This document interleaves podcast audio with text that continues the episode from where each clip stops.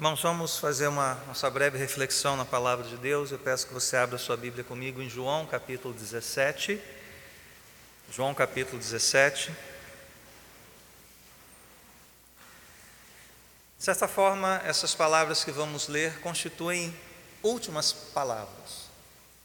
Jesus está aqui se despedindo dos seus discípulos, porque logo em seguida, na sequência do Evangelho, ele é preso na cruz, ele fala de fato as suas últimas palavras, a sua forma humilhada, e após a ressurreição, também temos uma espécie de últimas palavras para a sua igreja, para os seus discípulos. Então, essas são palavras de despedida, são últimas palavras antes da cruz. Portanto, elas têm um, peso, elas têm uma importância aqui. Então, vamos ler atentamente a oração de Jesus e a partir dela vamos refletir sobre perseguição, sobre sofrimento, essa realidade que temos ah, ao redor do mundo hoje. Diz assim, então, João 17. Depois de dizer isso, Jesus olhou para o céu e orou: Pai, chegou a hora. Glorifica o teu filho, para que o teu filho te glorifique. Pois lhe deste autoridade sobre toda a humanidade para que conceda a vida eterna a todos os que lhe deste. Esta é a vida eterna, que te conheçam, o único Deus verdadeiro, e a Jesus Cristo, a quem enviaste. Eu te glorifiquei na terra, completando a obra que me deste para fazer. E agora, Pai, glorifica-me junto a ti, com a glória que eu tinha contigo antes que o mundo existisse. Eu revelei teu nome àqueles que do mundo me deste eles eram teus, tu os deste a mim e eles têm obedecido à tua palavra. Agora eles sabem que tudo o que me deste vem de ti, pois eu lhes transmiti as palavras que me deste e eles as aceitaram. Eles reconheceram de fato que vim de ti e creram que me enviaste. Eu rogo por eles. Não estou rogando pelo mundo, mas por aqueles que me deste, pois são teus. Tudo que tenho é teu e tudo o que tens é meu. E eu tenho sido glorificado por meio deles. Não ficarei mais no mundo, mas eles ainda estão no mundo e eu vou para ti. Pai Santo, protege-os em teu nome, o nome que me deste, para que sejam um, assim como somos um. Enquanto estava com eles, eu os protegi e os guardei no nome que me deste. Nenhum deles se perdeu a não ser aquele que estava destinado à perdição, para que se cumprisse a Escritura. Agora vou para ti, mas digo essas coisas enquanto ainda estou no mundo, para que eles tenham a plenitude da minha alegria. Dei-lhes a tua palavra e o mundo os odiou, pois eles não são do mundo, como eu também não sou. Não rogo que os tires do mundo, mas que os protejas do maligno. Eles não são do mundo como eu também não sou. Santifica-os na verdade, a tua palavra é a verdade. Assim como me enviaste ao mundo, eu os enviei ao mundo. Em favor deles eu me santifico, para que também eles sejam santificados pela verdade. Minha oração não é apenas por eles, rogo também por aqueles que crerão em mim, por meio da mensagem deles, para que todos sejam um, Pai, como tu estás em mim e eu em ti. Que eles também estejam em nós, para que o mundo creia que tu me enviaste. Deles a glória que me deste, para que eles sejam um, assim como nós somos um. Eu neles e tu em mim. Que eles sejam levados à plena unidade, para que o mundo saiba que tu me enviaste e os amaste, como igualmente me amaste. Pai, quero que os que me deste estejam comigo, onde eu estou e vejam a minha glória, a glória que me deste, porque me amaste antes da criação do mundo. Pai justo, embora o mundo não te conheça, eu te conheço, e estes sabem que me enviaste. Eu os fiz conhecer o teu nome e continuarei a fazê-lo, a fim de que o amor que tens por mim esteja neles e eu neles esteja. Que Deus nos abençoe nesta breve reflexão. Meus irmãos, atualmente cerca de 340 milhões de cristãos sofrem algum tipo de perseguição. desde perseguição extrema a países como Coreia do Norte, que de fato colocam em risco a vida dos nossos irmãos, até a uma perseguição que consiste em separar os cristãos, não permitir que eles tenham acesso a certos serviços, a certas coisas. Isso ao redor de todo mundo, 340 milhões. Só no século XX foram mortos mais cristãos pela sua fé do que em todos os 19 séculos anteriores somados. Se nós pensamos que o circo romano né, foi o, o, o local né, do grande genocídio de cristãos na história, isso não chega nem perto, por exemplo, de campos de concentração e trabalhos forçados em países comunistas do século XX.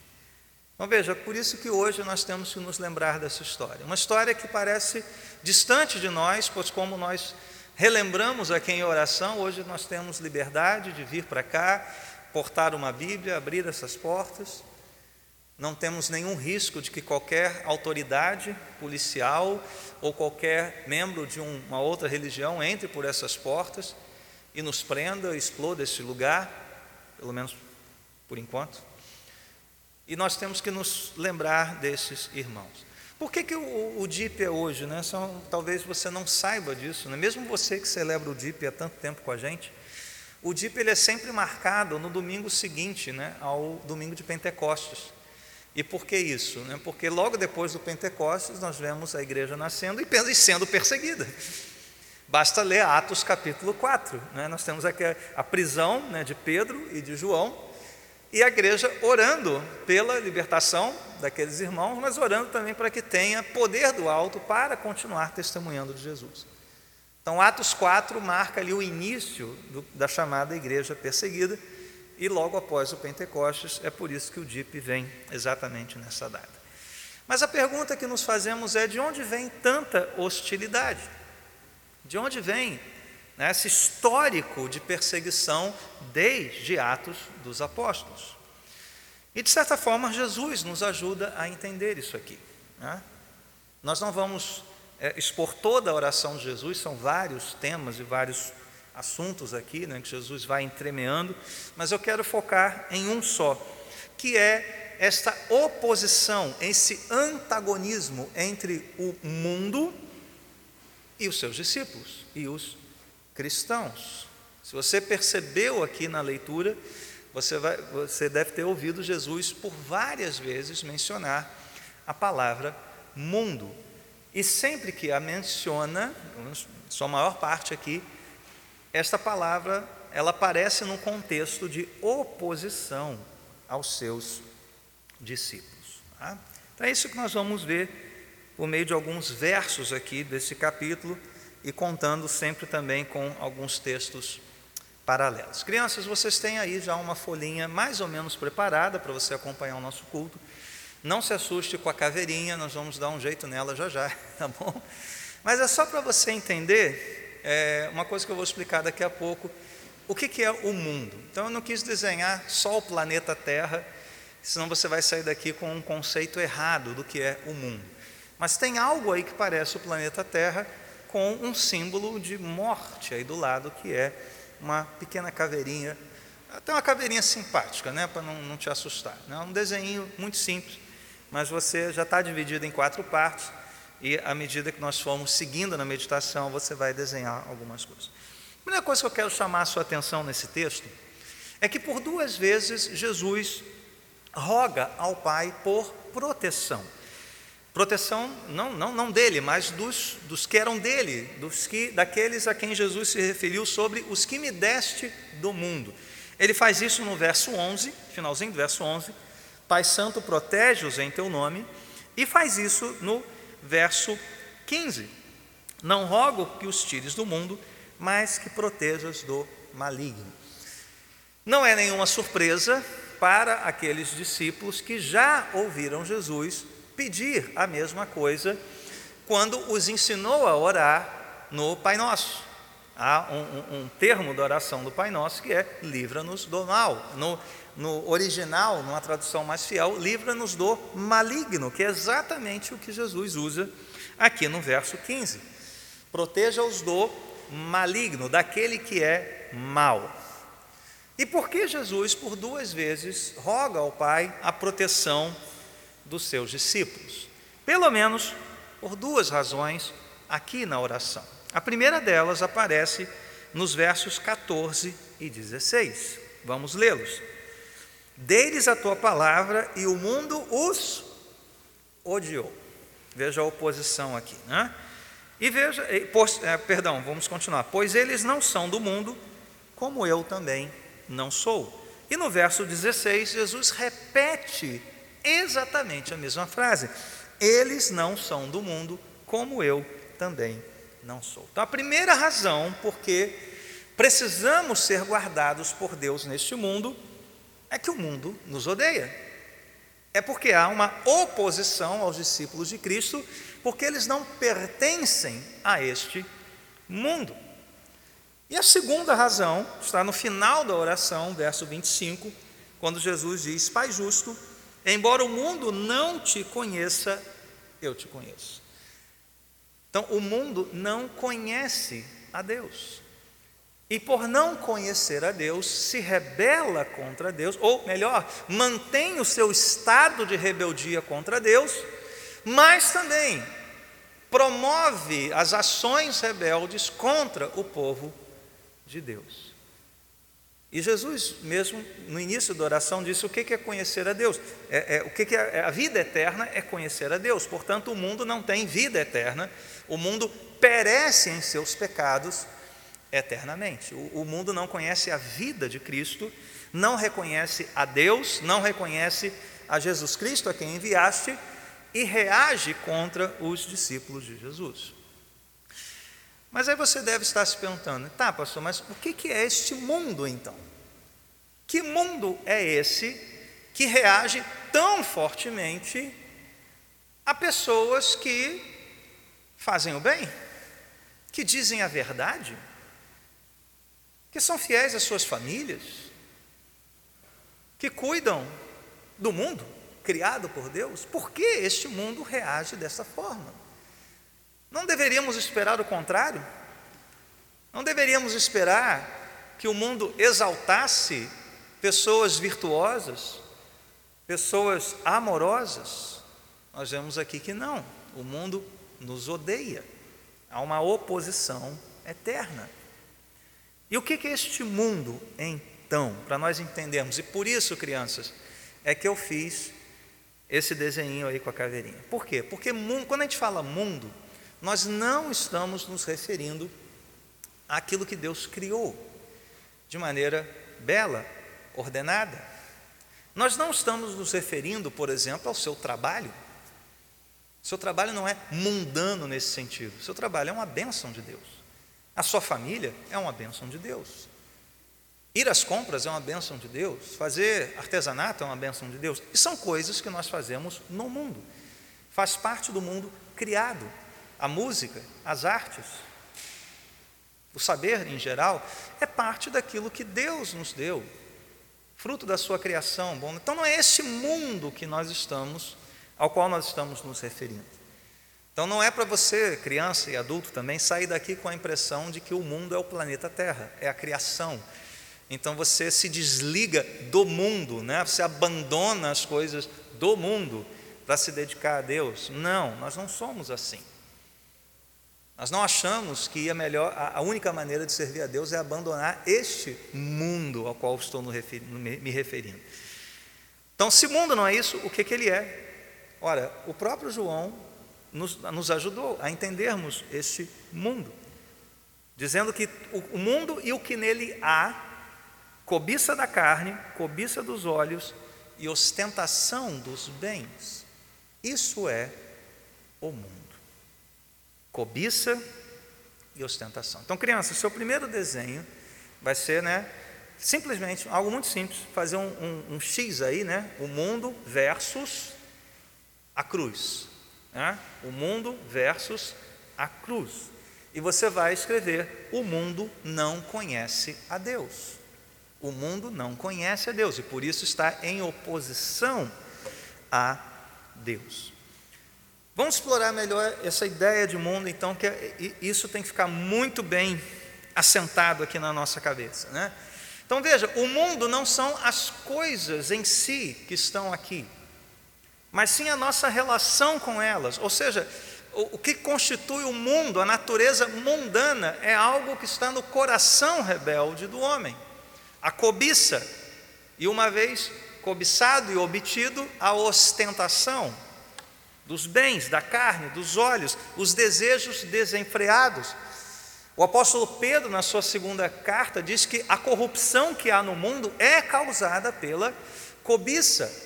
Foi a cobiça, foi o desejo desordenado, por exemplo, que levou os nossos primeiros pais a caírem.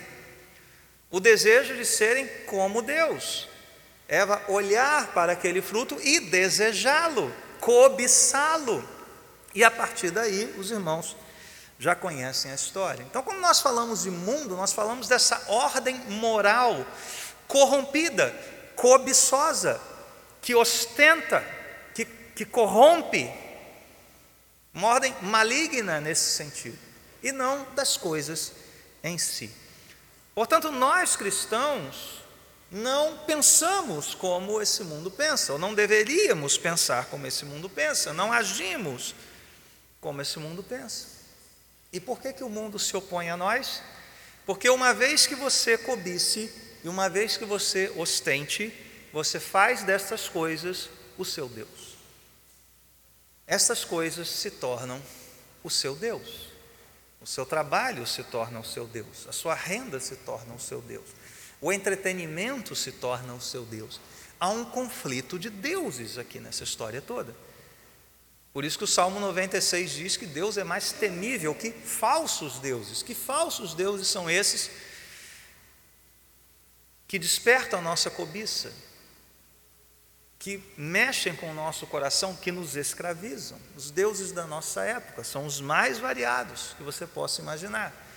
E a eles o coração rebelde se curva, se submete, e uma vez guiado por um falso Deus, você vai se opor ao verdadeiro Deus. É por isso que o mundo, este mundo da cobiça, da ostentação, da corrupção, se volta contra os cristãos.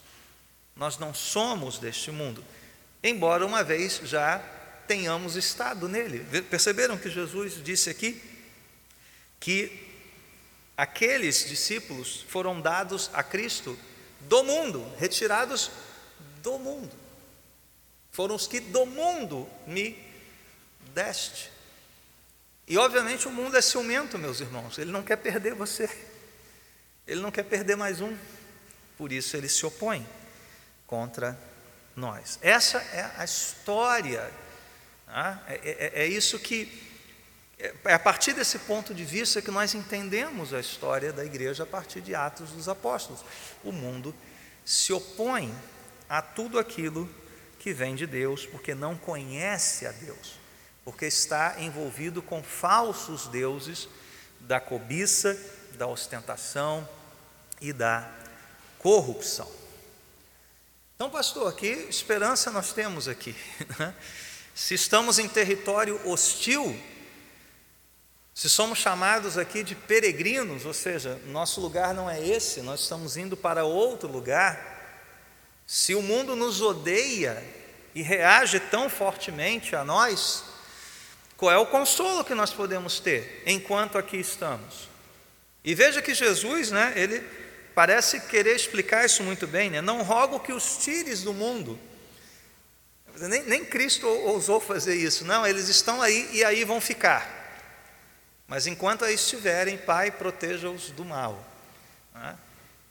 E tá bom, Jesus, como é que eu permaneço firme neste mundo então? O que, que pode me consolar, me encorajar e me manter firme enquanto eu estiver envolvido nessa sociedade corrompida, enquanto estiver em contato com esta moral cobiçosa, ostentadora, graças a Deus, Jesus tem consolo para nós aqui hoje. E o primeiro deles que eu quero destacar está aí no verso de número 13. Olha só. Agora vou para ti, mas digo estas coisas enquanto ainda estou no mundo, para que eles tenham no mundo e já a plenitude da minha alegria. Isso também não era novidade. Se você voltar uma página da sua Bíblia, no capítulo 15, verso 11, famoso discurso da videira, né, ainda parte desse último discurso de Jesus, ele disse assim: Tenho dito estas palavras para que a minha alegria esteja em vocês e a alegria de vocês seja completa. Não, não tanto que ela será completa um dia, como nós esperamos que seja, mas que ela já poderia ser uma alegria completa já. E que alegria é essa em meio ao sofrimento? Bom, também Jesus, lá no início do ministério, já tinha dito isso: Bem-aventurados, felizes são vocês quando vos perseguirem. Uma alegria que não vem deste mundo. Aliás, é a própria alegria que estava diante do Senhor Jesus Cristo. O autor aos Hebreus fala isso, né? Cristo, pela alegria que lhe foi proposta, suportou a cruz. Que alegria é essa que foi proposta a Cristo, por, é, é, é, pela qual ele suportou a cruz e é que agora é dada aos seus discípulos? Uma, uma alegria plena. Que alegria é essa? Senão a alegria de desfrutar da presença de Deus, das promessas de Deus, da verdade de Deus, da palavra de Deus, do consolo de Deus, enquanto ainda estamos no mundo. É por isso que Paz para o cristão não é ausência de guerra, nem tampouco alegria é ausência de conflito ou de aborrecimento, porque são coisas, não são categorias que o mundo conheça, que, não são categorias que possam estar ligadas a este mundo. É uma alegria, a mesma alegria né, que foi proposta a Cristo, hoje nos é proposta por meio de Cristo, enquanto estamos nesse mundo. Então, crianças, você vai desenhar do lado desse mundinho com a caveirinha um outro mundinho igual a esse, só que com uma cara sorridente, com uma carinha feliz, né, em oposição a esse símbolo de morte, tristeza, perecimento que é a caveira.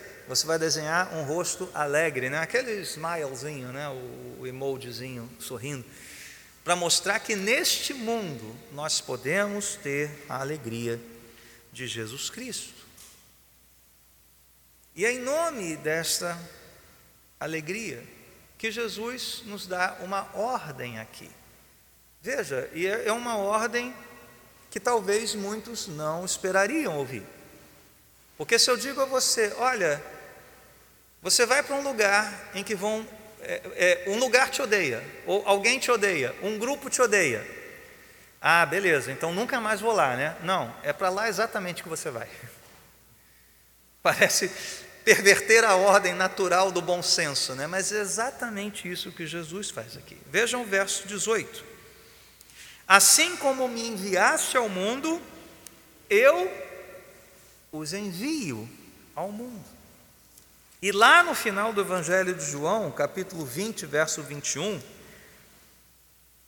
Novamente Jesus disse: Pai seja com vocês. Aí já ressurreto, né? Assim como o Pai me enviou, eu os envio. Talvez você não esperasse isso.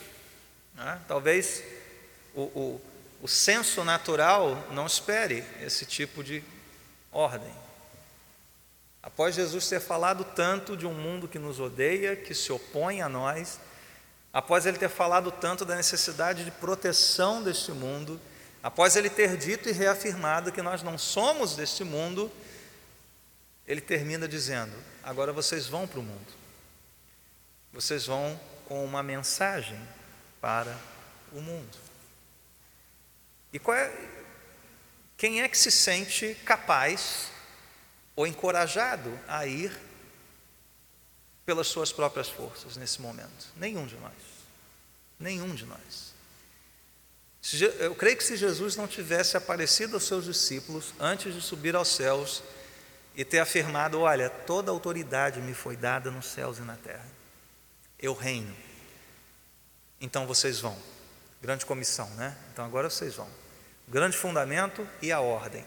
João não fala tanto desse fundamento, mas a oração de Jesus diz: Olha, o, o, chegou a hora de ser glorificado, o Pai vai me glorificar, eu tirei vocês do mundo, tem tudo isso que eu falei, o mundo vai odiar, mas vocês vão até o mundo.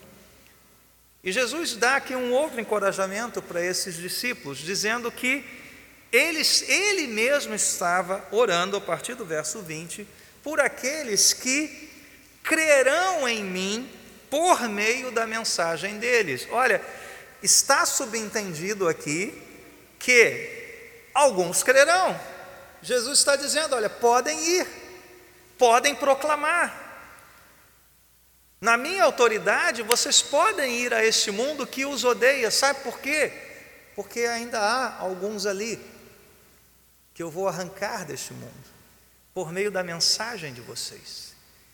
Veja que na ordem e na oração de Jesus há uma esperança e um encorajamento.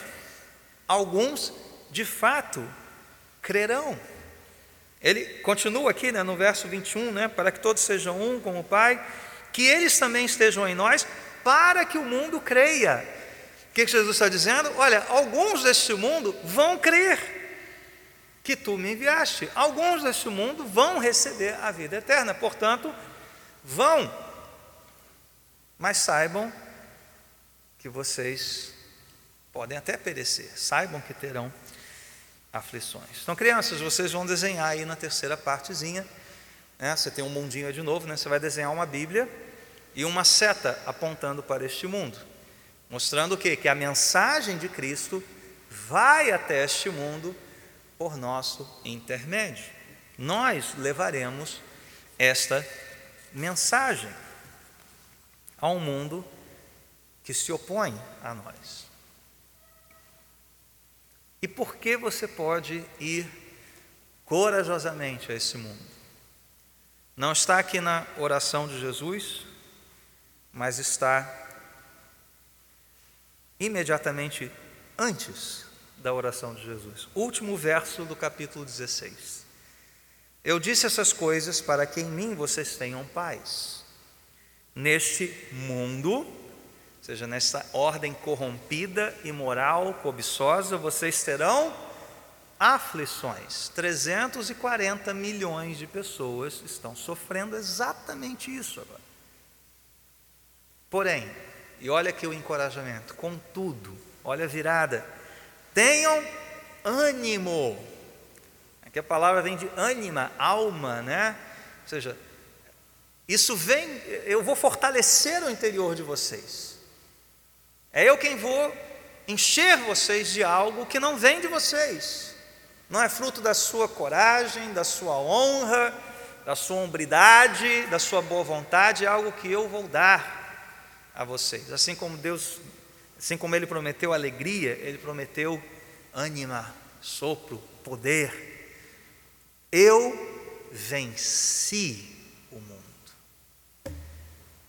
Aqueles que nos odeiam, aqueles que se voltam contra nós, com seus poderes, com a sua estrutura, com o seu aparato, com a sua ideologia, meus irmãos, tudo isso já está vencido. Tudo isso é um grande gigante. Imagina um grande gigante, né? Quem é do tempo aí de Ultraman, é, ou Godzilla, né? Aquela coisa, né? Tóquio, tá, pá, pá. Né? Sabe aquelas figuras grotescas, enormes, né? Que destroem aqueles prédios de isopor. Eu lembro disso até hoje, né? Como a criançada ficava doida. Imagina esse gigante, esse monstro enorme que é o mundo. Só que ele é feito de balão de gás. Uma agulha estoura aquilo. Uma agulha estoura aquilo.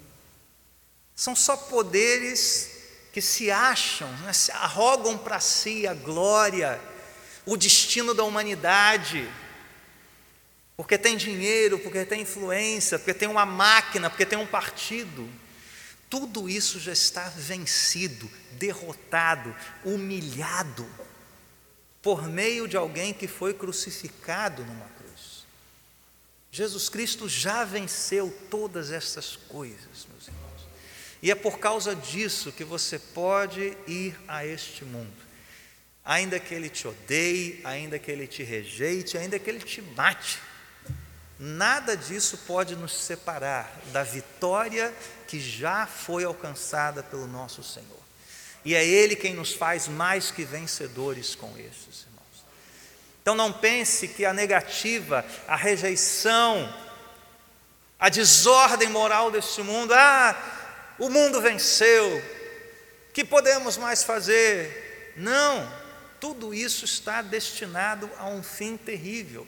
Nós somos mais que vencedores por, por meio daquele que já venceu por nós.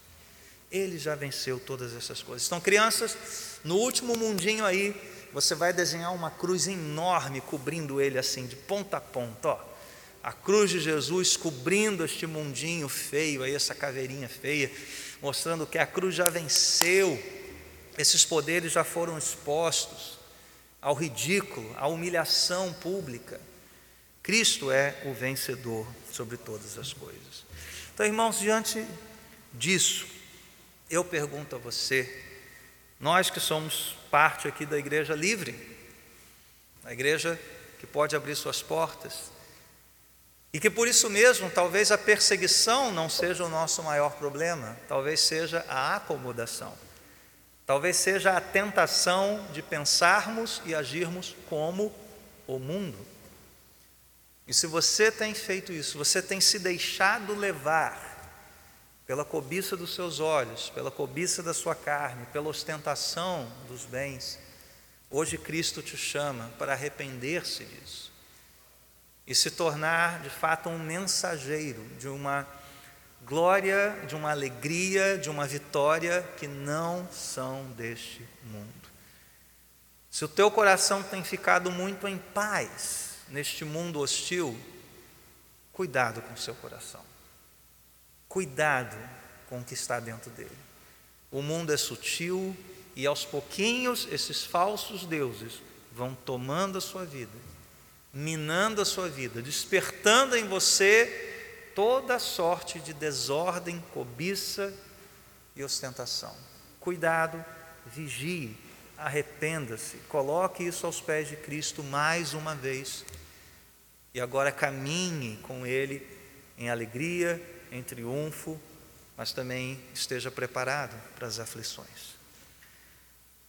Mas irmãos, se você tem perseverado, se você, pelo seu testemunho fiel, aqueles que são do mundo estão te rejeitando, te perseguindo, te desencorajando, até mesmo te humilhando, busque em Cristo esta alegria plena que Ele já te prometeu. Ele já disse: Bem-aventurado é você, você é feliz, sabe por quê? Porque você faz parte de uma linhagem que foi perseguida, os profetas antigamente foram perseguidos. Alegre-se com isso. Pastor, está dando tudo errado, estão me rejeitando, estão me perseguindo. Não, talvez esteja dando tudo certo, porque o mundo te odeia. Você, ele se opõe a você. Ele não vai receber você de braços abertos. Mas pela graça de Deus e por você ser um porta-voz dessa mensagem, Deus pode ter misericórdia de muitos que ali estão. Então continue confiando, continue perseverando. Continue não cedendo às ofertas deste mundo, alegrando-se no Senhor, confiando nele porque pode ser que ali estejam alguns que vão crer nele por meio da sua mensagem, por meio do seu testemunho fiel. E claro, todos nós continuemos orando pelos nossos irmãos perseguidos. Não só hoje, mas ao longo da semana, ao longo de todo o ano, não se esqueçam deles. Primeira coisa que eles pedem é: ore por nós. Não é suprimento, não é tanto literatura, curso de treinamento, o que é que seja. O que eles pedem é oração. e nós somos um com eles. Não podemos negligenciar a oração por nós e pelos demais, os que estão perto e os que estão longe. Vamos fazer isso mais uma vez agora, então. Fecha sua Bíblia. Vamos terminar este culto mais uma vez orando ao Senhor por misericórdia, por graça, por sabedoria. Senhor, aqui estamos diante da tua palavra, mais cortante que a espada de dois gumes. Sim, Senhor, ela nos fere, ela nos mostra, talvez o quanto estejamos distantes deste padrão. Esta palavra nos mostra de maneira muito viva e real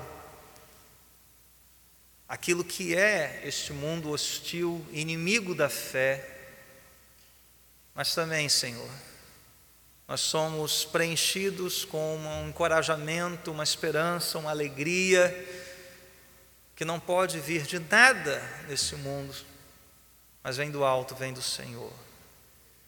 Então, ó Deus, ajuda-nos, tem misericórdia de nós, tem misericórdia das nossas igrejas, da igreja do Brasil.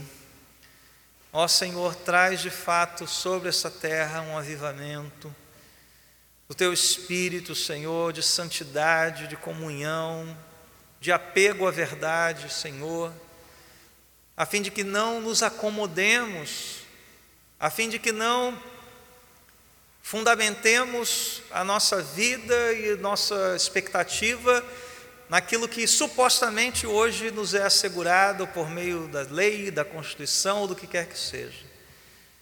Ó Senhor, faze-nos vigilantes, faze-nos atentos e encoraja cada irmão aqui, ó Deus, no seu trabalho, no dia a dia. Talvez muitos estejam lidando com essa realidade de rejeição à sua fé. Ó Senhor, dá-lhes coragem, dá-lhes ânimo do alto, ó Deus. E mais uma vez entregamos em tuas mãos aqueles irmãos nossos distantes, em países perseguidores, em cadeias, em subterrâneos.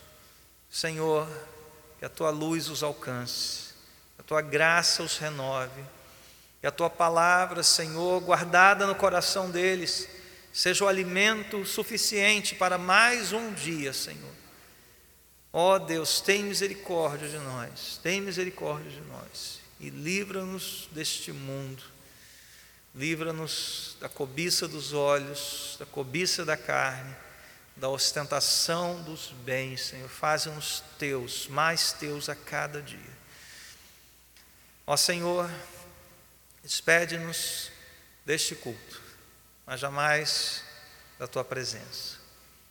E assim oramos em nome de Jesus. Amém.